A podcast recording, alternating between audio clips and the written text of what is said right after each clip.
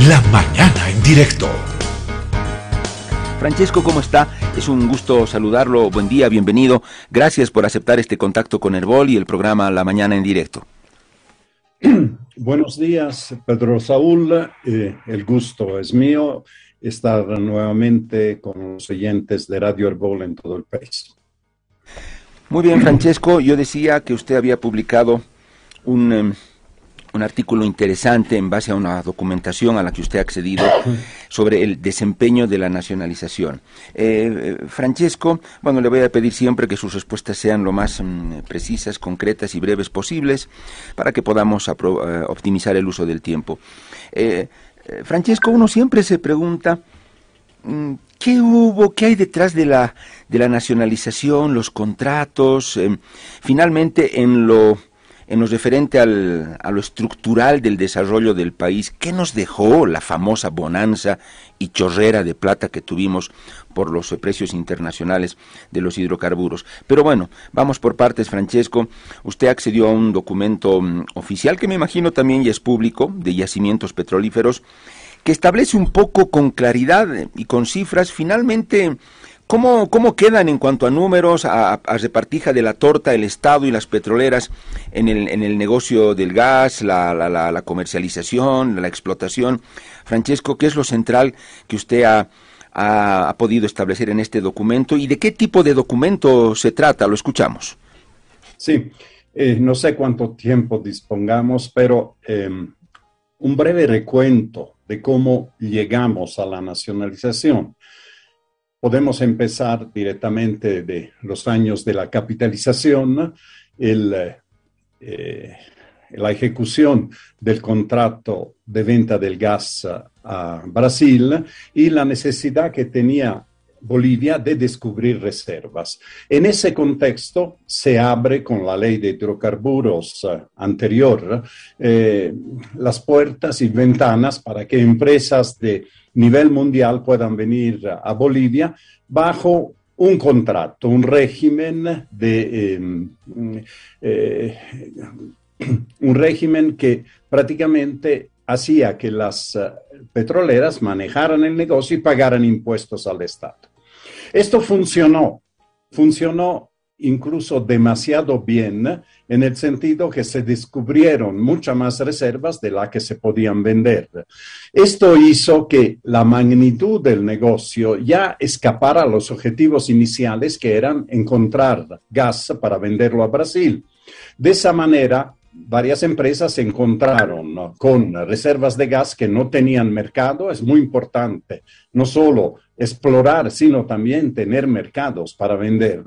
Vino la idea de llevar el gas a California, el LNG, ¿te acuerdas? Pero surgió en la población el sentimiento que el Estado Bolivia se quedaba con muy poco. Todo este proceso llevó a una nueva ley de hidrocarburos que ya determinó cuál era el nuevo régimen de impuestos. Lo hizo, a mi criterio, se le fue la mano, porque con la regla que se impuso dentro del Congreso de 50-50, se mataron prácticamente campos pequeños. Después vino las elecciones del 2005. En el 2006, entonces empieza la nacionalización, otro ciclo. El ciclo de nacionalización no, añade nada a impuestos, son los mismos impuestos, solo cambia la naturaleza de los contratos y, e introduce una participación de yacimientos en las utilidades. Estos contratos son los contratos de servicios petroleros. Desde el 2007, en abril del 2007 que se firmaron, entonces empiezan a actuar en mayo de 2007, hasta junio de 2021 se recogen en ese documento que tú mencionabas, que se llama justamente información financiera de los contratos de servicios petroleros, se recoge ya de, en un nivel, yo diría, sólido, científico, estadístico, lo que mirado año por año puede dar lugar a cualquier análisis. Uno mira un año que le ha ido mal a yacimientos y dice, ve, ese es todo un fracaso. Por otro lado, puede mirar un año de gran producción. Te acordarás, Pedro Saúl, que llegamos a producir 60 millones de metros cúbicos días y algo como 60 mil barriles de condensado por día, que significó el auge, digamos, de la producción del petróleo. Pero en un arco de 14 años que van del 2007 a 2021, ya se pueden sacar conclusiones estadísticas a través del promedio del desempeño, de la performance de, esta nacionalización. Por eso el documento es muy valioso a mi criterio, porque son cifras oficiales recabadas por la gerencia de contratos, de fiscalización de los contratos, que muestran varios eh, elementos. Primero, varias variables. Primero, cuánto ha sido la renta petrolera. ¿Qué es la renta petrolera? Francesco, nos habíamos quedado cuando usted comenzaba a desarrollar lo que encontró en este documento. Y usted decía, comencemos por la renta petrolera. Eh, ¿qué, devela este documento en lo referente a la famosa renta petrolera? Francesco, adelante. Hay que tener eh, precisión con los términos que se hablan. El negocio petrolero significa extraer gas, y esto tiene un costo, transportarlo hasta los lugares de consumo, si es mercado externo, a las fronteras, si es mercado interno, a las ciudades, a las fábricas, a las termoeléctricas, etc. Y, por tanto, todos estos gastos hay que restarlos de lo que se obtiene de la venta, de la comercialización. En números eh, redondos, hablamos así, se vendieron en estos 14 años como 54 mil millones de dólares. Esto es el ingreso que ha tenido el Estado por la venta de los hidrocarburos, como el Estado es el dueño de los hidrocarburos, ha obtenido esto. De estos, pero hay que descontar todos los gastos para poder comercializarlos. Estos gastos se componen de gastos que asume el Estado, como son el transporte, la compresión, pero también los costos de producción que están a cargo de las empresas que operan los campos. Por eso, una parte de ese dinero hay que darlos a, eh, a las empresas. ¿Y en bajo qué forma se dan? Bajo tres formas. La primera forma son los costos recuperables por operación. Es decir, para dar continuidad a la extracción del gas se necesita pagar sueldos, comprar insumos, una serie de cosas, ¿verdad? De infraestructura, lo que sea. Muy bien, estos son los costos recuperables. Después hay un segundo ítem que son la recuperación de las inversiones. ¿Por qué? Porque para encontrar el gas han tenido que perforar y no solo, una vez encontrado y perforado, hay que hacer una serie de plantas de separación, de adecuación, etc. Estas inversiones que sirven para producir el gas tienen también que recuperarse. Ahora vamos a dar los números de esto. Aquí lo tengo, están en el documento muy claro los costos eh, de operación, es decir, los costos recuperables por dar continuidad a la producción, llegaron a 4.353 millones de dólares.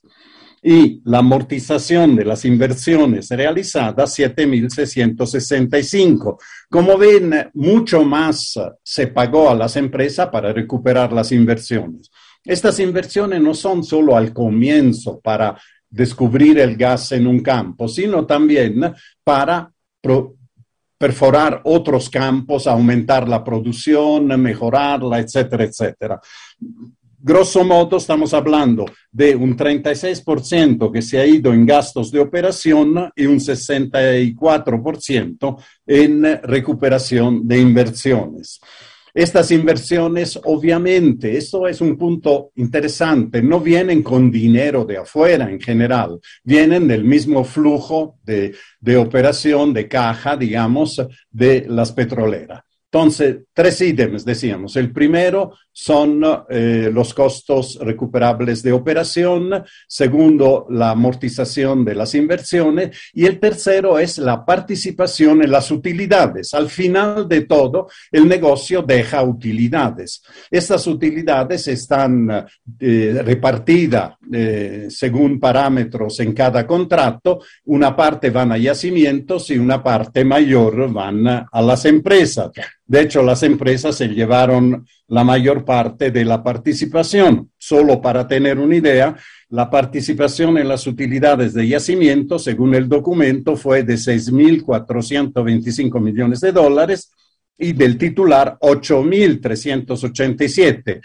En proporción, 43% de las utilidades las agarró yacimientos y 57% las empresas. Por tanto, una vez que uno ha vendido el gas, tiene que repartir los costos recuperables de operación y de inversiones a las empresas y la parte de utilidad y queda, todo lo que queda es la participación del Estado. Esto se llama la renta petrolera. La renta petrolera entonces es todo menos una vez que uno quita todos los gastos. Esta renta petrolera llegó a 40 mil millones de dólares. Eh, hay que entender que el negocio del gas genera otros ingresos. Eh, hay impuestos que no están contemplados en el IDH, en las regalías, por ejemplo, impuestos sobre utilidades, patentes, otras cosas, y esto evidentemente abulta un poquito más. Entonces, 40 mil fue la renta petrolera. A estas alturas hay dos parámetros que son muy importantes. El primero es cuánto se quedó, con cuánto se quedó el Estado y cuánto le, correspondió a las empresas. Con la nacionalización se habló que se revertía el supuesto, eh, la supuesta división 18%, 82% eh, a favor de las empresas, ahora era 82 a favor del Estado y 12. No era verdad lo primero y no es verdad lo segundo. ¿Por qué? Porque el porcentaje de, los costos es mayor. Lo que nos dice este documento es que el Estado se queda con el 74% de los ingresos quitando los costos de producción.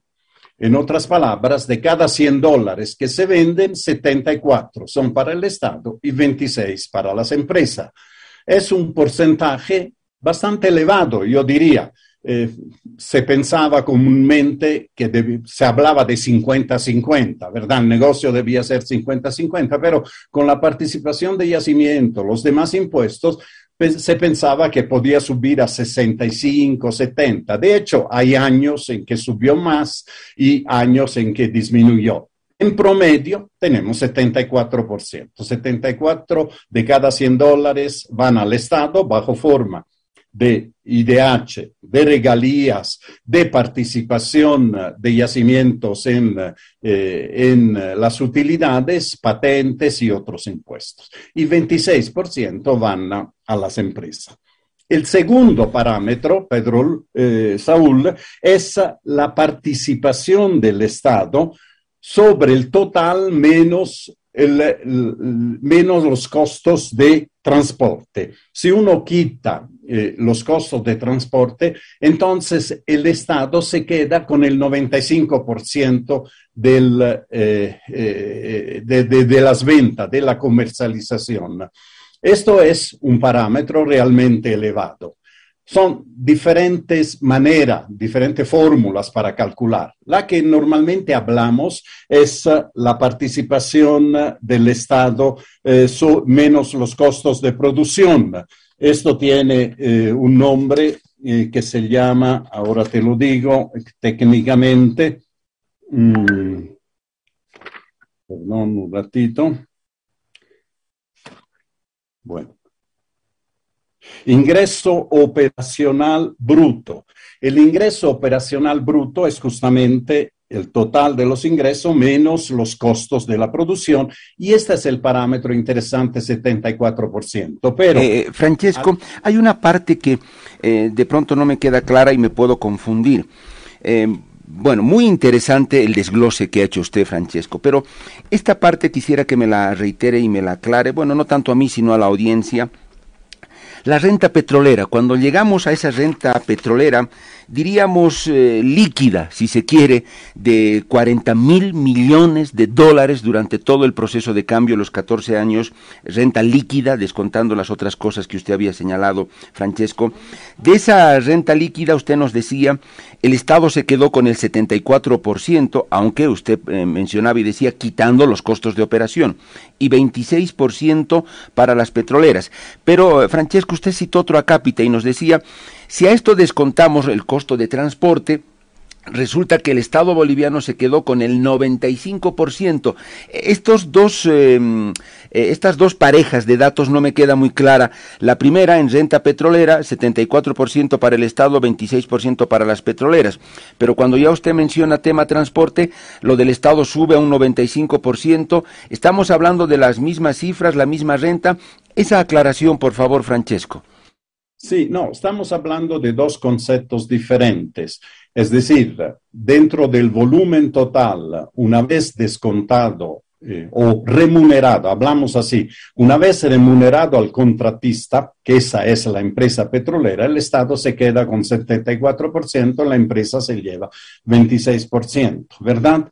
Pero el, eh, el, el, concepto es que eh, si uno ve los ingresos que tiene el Estado y de estos ingresos quita lo que el Estado tiene que pagar una vez eh, liquidada, digamos, al contratista, el único ingreso que tiene es, digo, el único pago que tiene es transporte y compresión. Entonces, de todo este ingreso, el 95% son en realidad ingresos líquidos para el Estado. Esto es lo que se llama comúnmente el governmental take, que es evidentemente elevado, mientras el otro es la participación. Digamos, más allá de, esta diferenciación que es muy técnica, yo me quedaría con eh, el ingreso operacional bruto que dice que de cada 100 dólares que se vende, 74 al Estado y 26 a las empresas. Ahora, ¿Cuál es el problema de eso? El problema es que realmente, si uno lo ve superficialmente, la nacionalización ha sido un gran negocio, ¿verdad? El Estado se ha quedado con 74% de cada 100 dólares producido y, y las empresas solo con 26. Entonces uno diría, ¿por qué las empresas que antes posiblemente se quedaban, qué sé yo, con un 60% de todo el negocio, se quedaron en el país, siguieron produciendo. Esa es la, gran pregunta que flota. Si realmente la nacionalización era tan anti-empresa, ¿por qué las empresas se quedaron, no se fueron? Y la razón es muy simple. En el momento de la nacionalización, las empresas habían descubierto gas que estaba bajo tierra, no estaba saliendo todavía. No te olvides que el campo Margarita en el 2007 no estaba produciendo todavía.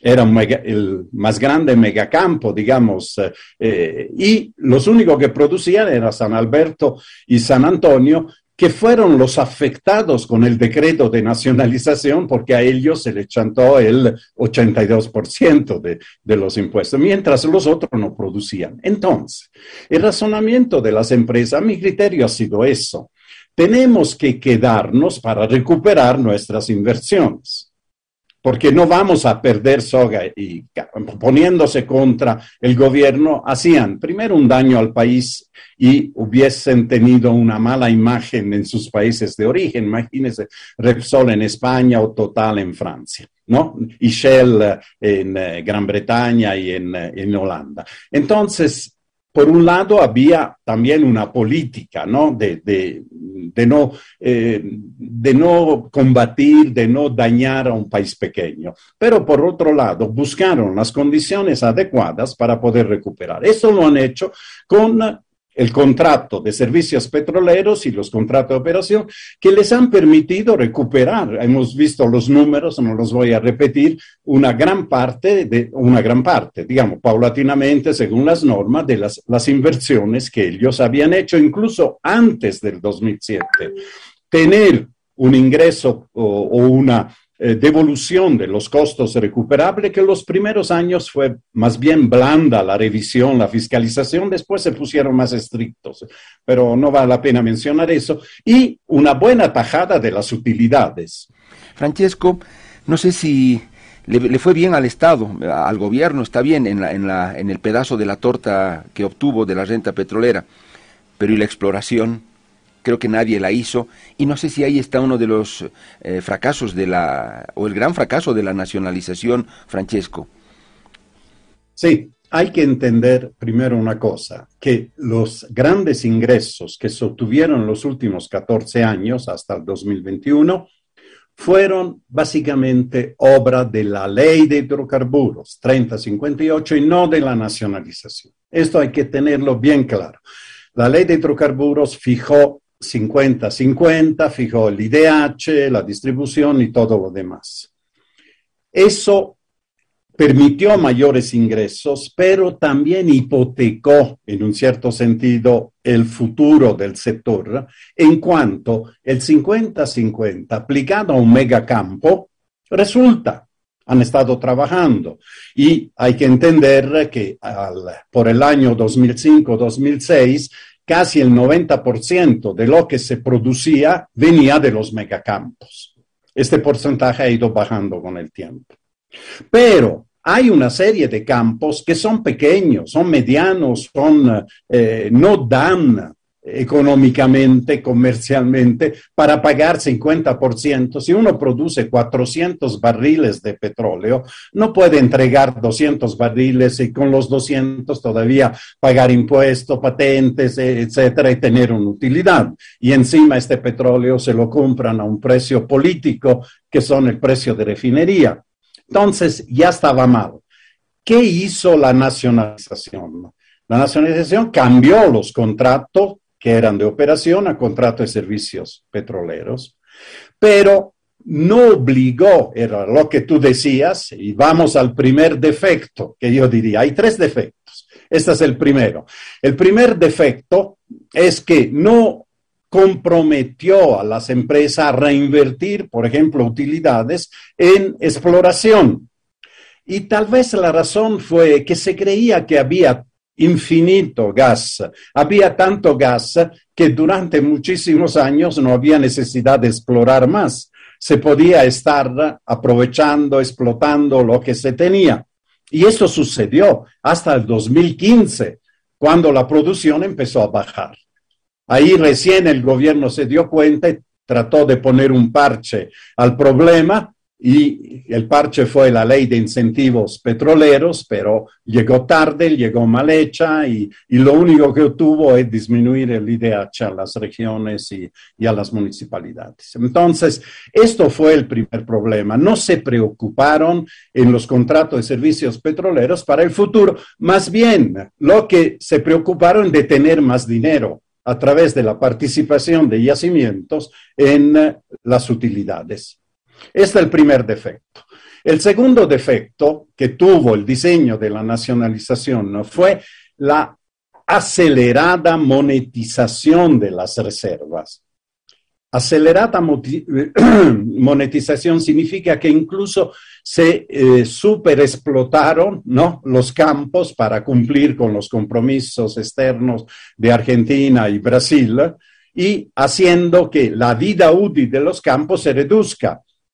Los campos tienen una vida normal, pero si uno los sobreexplota, la vida útil se reduce. El campo San Alberto, ya sabemos, es un campo, en este caso, pequeño, ha llegado a ser un campo pequeño de lo que era el principal campo productor del país. Es decir, se ha declinado su producción, se han vaciado las reservas y ahora está en una fase de cierre, podríamos decir, de cómo cerrar ese campo y posiblemente Petrobras lo devuelva a yacimientos para que se ocupe de limpiar la casa. Esto fue el segundo defecto. Y este defecto para mí tiene un tema de ética, ética generacional.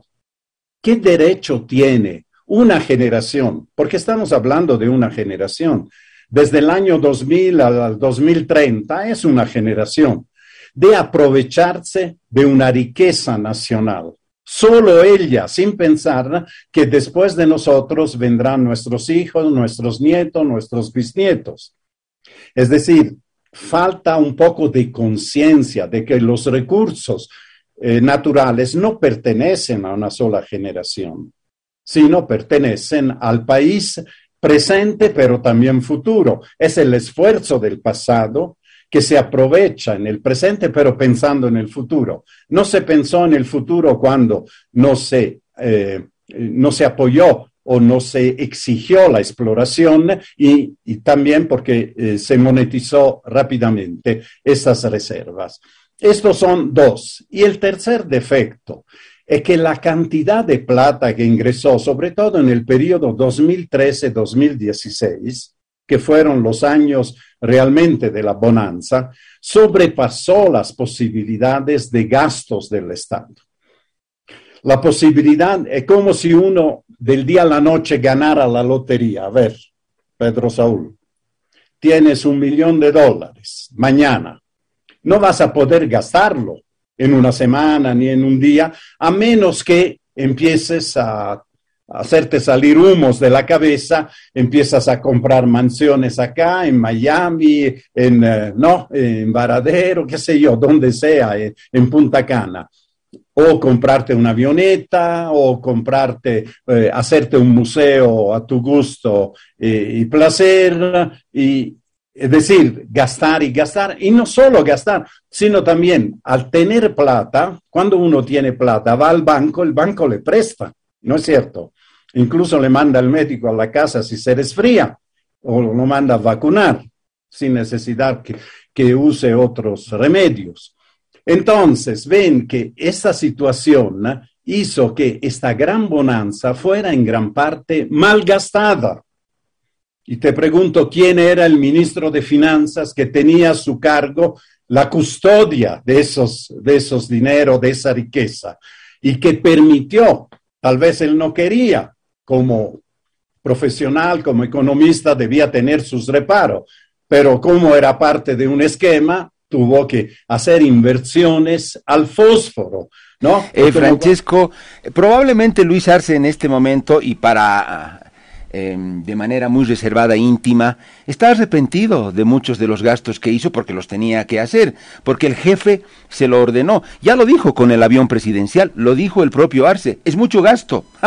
Eh, ahora lo dijo, es muy, muy costoso ese, ese avión, por lo tanto no va, pero cuán arrepentido debe estar de muchas cosas que gastó, como usted dice, tirar la plata de la, de la bonanza. Francesco, qué interesante esta conclusión que seguramente puede mm, eh, dar motivo a un debate más profundo, pero los números ya por sí solos parecen hablar muy claramente de esto. No solo los números, sino también los hechos y la, y la realidad. Evidentemente Bolivia obtuvo una buena tajada del negocio de, los hidrocarburos en Bolivia con esto de con esta medida de la llamada nacionalización el 2006, aunque Francesco Zarati dice la ley de hidrocarburos que era que fue previa a esta nacionalización y al gobierno del MAS es la que sentó las bases para obtener más ingresos y lo del eh, el decreto del, gobierno eh, posteriormente del gobierno del MAS fue ya un complemento. Pero bueno, Bolivia obtuvo eh, una tajada grande del negocio petrolero que antes no, no la tenía, evidentemente. Pero a costa, a costa de qué? De que no hubo exploración. O sea, sacar más gas de la tierra o petróleo. No hubo. Y las petroleras, eh, eso nadie lo dijo, aparentemente se quedaron bajo esa condición. Está bien, nosotros explotamos, les prestamos el servicio de sacar, comercializar todo lo que está ahí adentro, pero no vamos a poner ni un centavo para buscar más. No lo vamos a hacer. Y con esto vamos a recuperar lo que hemos invertido y todo lo demás. Y hasta ahí, queridos amigos bolivianos, llegó el negocio. Si quieren exploración, bueno, háganlo ustedes o tendrán que pagarnos muy aparte a, a nosotros. Francesco, ¿cuál es el punto de inflexión que podría abrirse? en una nueva fase o ciclo de relación del Estado boliviano con las petroleras. No sé, voy a pensar en voz alta, Francesco.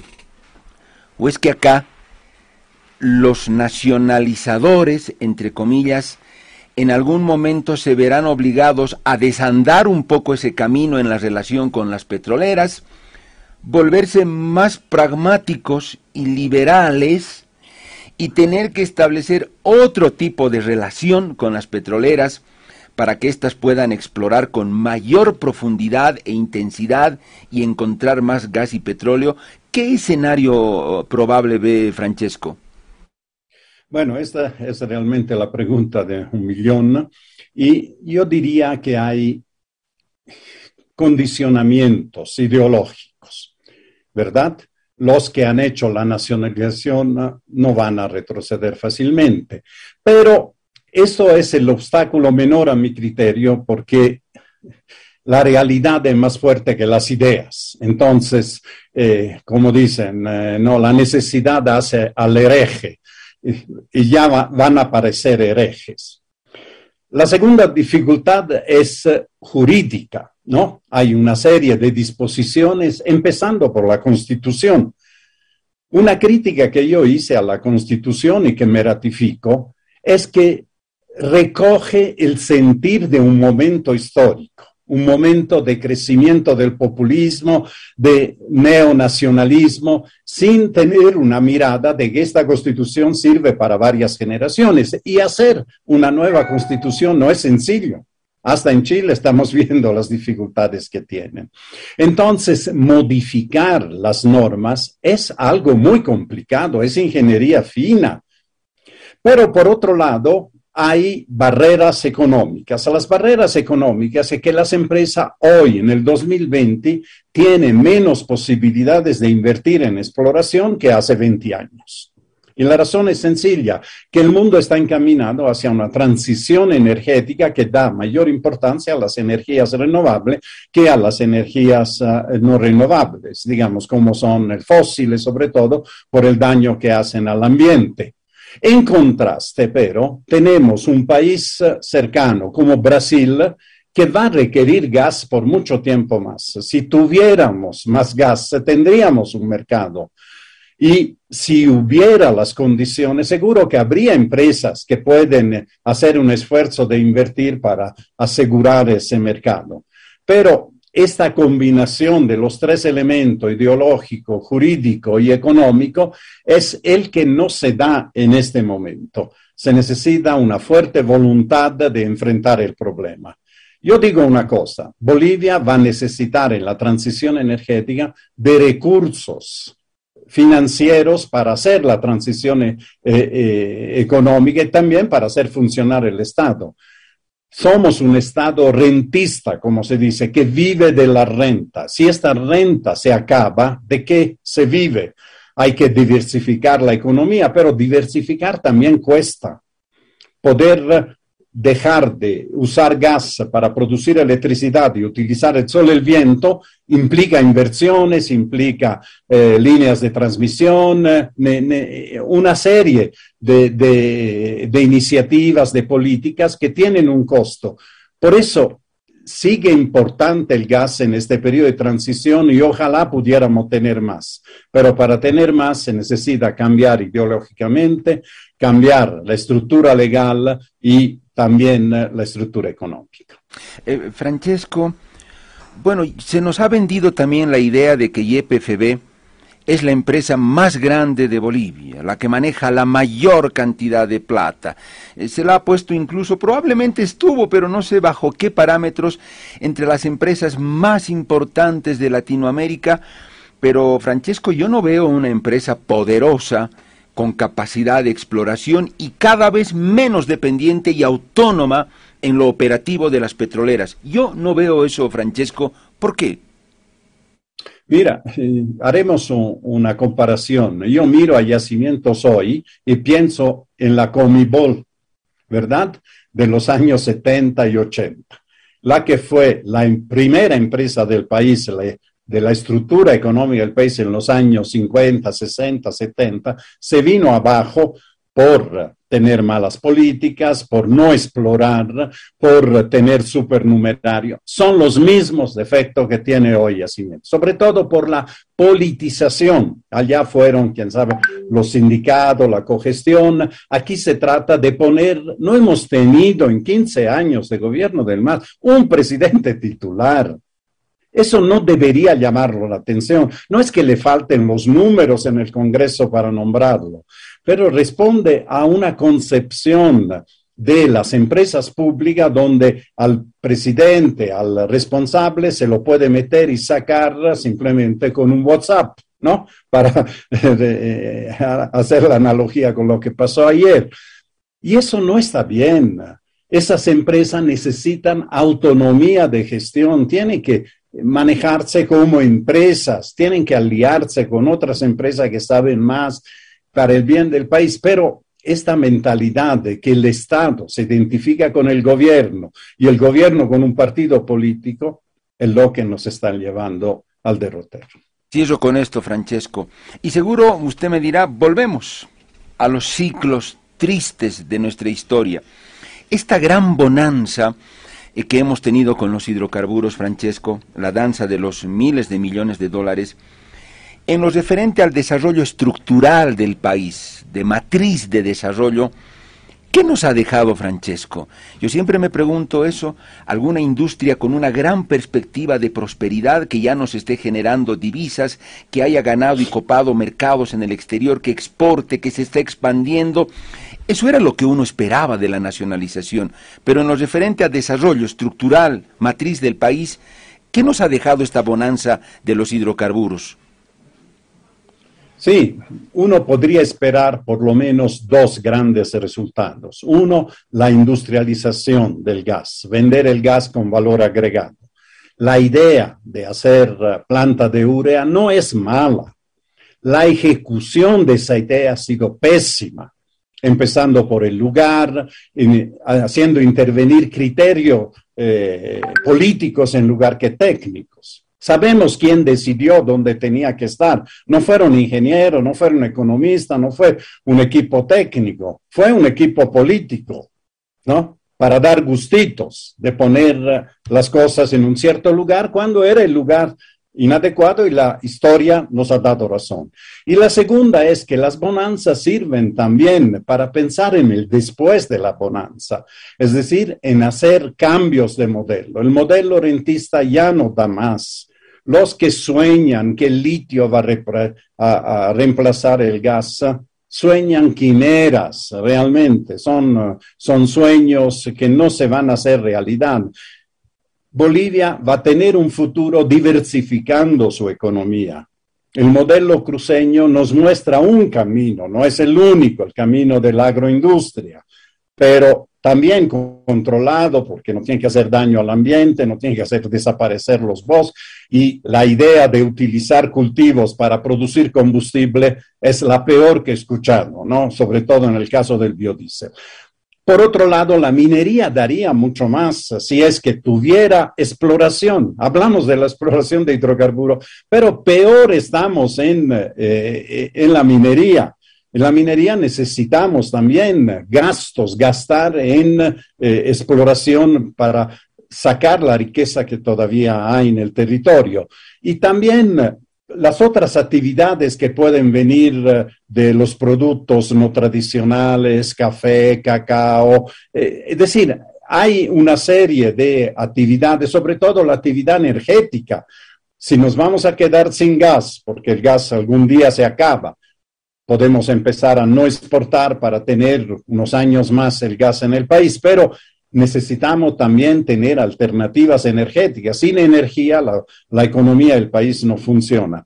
Entonces, esta visión eh, del siglo XXI me parece la que falta. Hace falta ponerse de acuerdo en qué modelo de desarrollo, donde el Estado ya no sea el único protagonista, no sea el que tenga que, meter su nariz en todo, sino a través de alianza, a través de dejar eh, inversiones, desarrollos, inclusive locales, las municipalidades, las comunidades, pueden hacer inversiones en el campo de la energía, en el campo de la producción. Bueno, si el Estado disminuyera su presencia, su acoso, digamos, a la economía, yo creo que el país encontraría de por sí varios uh, caminos para poder uh, tener un desarrollo más armónico. Francesco, le agradezco mucho por este tiempo. Creo que ha sido muy valioso la explicación que usted nos ha dado, pero no a partir de simples eh, especulaciones o probabilidades. Usted ha accedido a un documento de IEPFB que un poco, eh, por primera vez creo, abre la ventana y nos muestra estas cifras y datos de cuál fue en realidad el fondo de la nacionalización, las cifras y todo lo demás. Francesco, le agradezco mucho. Ojalá te me hubiera estaba muy tentado de hacerle preguntas ya sobre la coyuntura política porque usted también hace análisis en eso, pero será más adelante, Francesco. Ha sido un gusto, valoro mucho el tiempo y en cualquier momento estaremos nuevamente en contacto. A ti felicidades por tu profesionalidad y también uh, un saludo y deseos de un gran año para todos los oyentes de Radio Herbol. Gracias a Francesco Zarati, físico, analista. Bueno, insisto, insisto, Herbol y nuestro programa lo que quieren siempre es intentar desentrañar cosas, temáticas y no quedarnos solamente en la superficialidad y en el discurso rutinario eh, ir un poco más allá. Y creo que en esta entrevista con Francesco Zarati hemos podido ir un poco más allá para comprender ese gran misterio eh, de debate ideológico, muy pocas veces técnico, pero sí muy ideológico de lo que fue la nacionalización, fue o no fue. La conclusión por todos los datos que ha dado Francesco Zarati, pero reitero también por la, la realidad, ya no ya han pasado 14, 15 años del proceso de cambio y hay hechos reales y contundentes. Y esos hechos parecen llevarnos a una conclusión eh, ineludible. Evidentemente, Bolivia obtuvo en la denominada nacionalización muchos más ingresos eh, por parte de las petroleras. en la torta, la tajada que se llevaban las petroleras, evidentemente les reducimos el tamaño de su pedazo de torta se llevaron algo más pequeño, el Estado se llevó un trozo más grande, eso es cierto. Pero el costo, ahí viene la gran pregunta y el gran dilema. ¿A qué costo? Al costo de que no hubo exploración de hidrocarburos. Así de simple. Nunca llegaron los océanos de gas. No hubo exploración porque a las petroleras no les convenía y el Estado no se preocupó por cerrar esa parte del acuerdo para que ellas reinviertan por lo menos una parte de sus utilidades en la exploración. No lo hicieron. ¿Y cuál es la mejor prueba de eso? Que bajaron nuestras reservas. Ahora estamos en la necesidad de encontrar más, eh, más gas. En algún momento Brasil o Argentina se quejaron porque no les cumplimos con el cupo correspondiente. ¿Quién exploró? ¿Quién buscó más gas? y petróleo. Nos dedicamos a cobrar, sí, y a cobrar mucha plata, solo cobrar y cobrar. Pero reponer esa plata, ¿quién lo hizo? Ese aspecto parece ser un fracaso en la nacionalización, en la llamada nacionalización de los hidrocarburos.